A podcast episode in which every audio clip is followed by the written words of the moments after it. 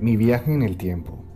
Hace poco tuve la experiencia y fortuna de conocer Israel, visitar Jerusalén y algunas ciudades primitivas que se encuentran en las escrituras bíblicas, como Pérgamo y Éfeso, que hoy hacen parte de Turquía.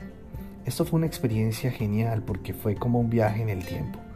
Hace muchos años atrás, en mis veintes, había leído la Biblia, pero en mi mente eran historias de tanto tiempo atrás que uno no sabía qué tanta veracidad podrían tener.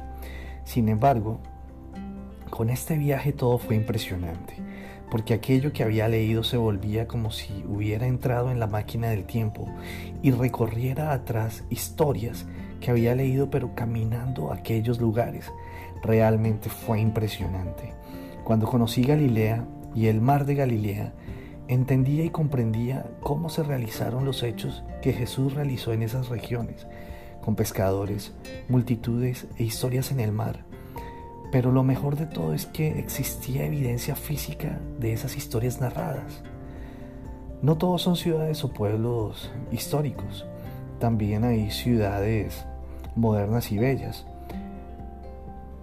Pero caminar por lo que fue Éfeso, ver el, gran teatro de la ciudad e imaginar ahí a Pablo como lo narra las escrituras, enfrentándose a un gran público y narrar su fe y estar ahí y pensar que en ese lugar eh, fue donde lo realizó, no tiene precio.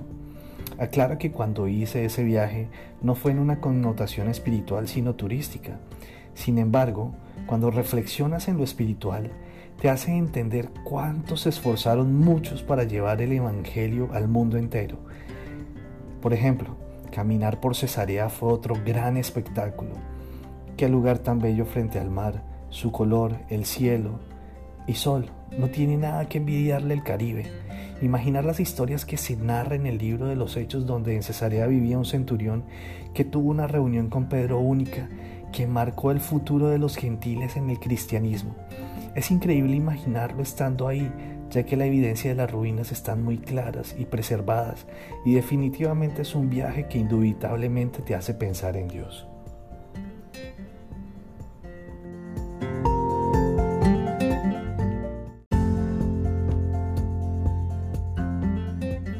Hablando de Dios, hace poco veía un documental que hablaba sobre los rollos del mal muerto e historias de la antigua Mesopotamia y el desarrollo de las primeras civilizaciones. Definitivamente leer no solo te hace viajar mentalmente porque también he leído esos libros del Antiguo Testamento, pero ver los papiros o rollos del Mar Muerto literalmente físicos expuestos en el Museo de Jerusalén y con una antigüedad mínima de 1900 años muestran no solo la importancia de los escribas en la época, sino su preocupación por, por, transmitir a través de la historia lo que consideran muy importante.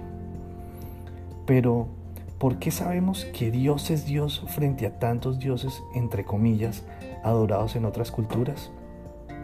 Pues sencillamente es en estos libros donde te das cuenta de las características del Dios verdadero y es que el único Dios verdadero narrado en las historias del pasado se caracterizaba 100% por la santidad y el bien. Punto. Cualquier otro Dios narrado diferente a Jehová Dios de Israel y creador del universo tenían otras características contrarias que no tenían que ver con el bien sino con la maldad, el ocultismo, prácticas abominables en contra de incluso esos pueblos idólatras de dioses paganos. Cuando se compara en viajes esto con lo leído, se da uno cuenta de que definitivamente el Dios de Israel santo y creador y Dios del universo es muy real dentro de un contexto espiritual. Y es este punto donde los seres humanos, algunos sí, otros no, se han adentrado a tener un acercamiento espiritual con Dios. Tema álgido y polémico para algunos, pero que en lo personal creo que es vivo y real, por experiencias que algún día en otro capítulo les compartiré. Solo sé que hoy en día en materia espiritual la gente cree en lo que más se le acomoda físicamente. Sin embargo, tengo que ser honesto.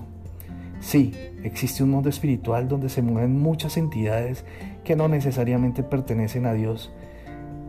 Así que más que buscar favores momentáneos en el mundo físico, Es mucho más sabio e inteligente tener la conexión con el único Dios. Y cuando me refiero a esto me refiero con el único Dios verdadero, el único Dios que es santo, bueno y verdadero, al cual nos podemos acercar por medio de una sencilla oración a través de Jesús. Una buena forma de iniciar es decir, por ejemplo, Señor Jesús, te oro y te pido que me conectes con Dios Padre en esta oración y orar. Orar libremente y pedirle a Dios que Él mismo sea guiando esa oración. Esto será de gran bendición. Los invito a que el día de hoy lean un libro espectacular que está en la Biblia. Se llama el libro de los Hechos. Este es un libro del cual poco se narra en películas religiosas pero tiene mucha historia de lo que sucedió después de las historias típicas que conocemos de la época. Les recomiendo este libro, así cuando tengan el privilegio de visitar físicamente Medio Oriente, Israel o Jerusalén, podrán hacer un viaje en el tiempo único y vivir de cerca esas historias y entender la importancia de por qué tantos hombres se esforzaron para llevar estos escritos a nuestras vidas.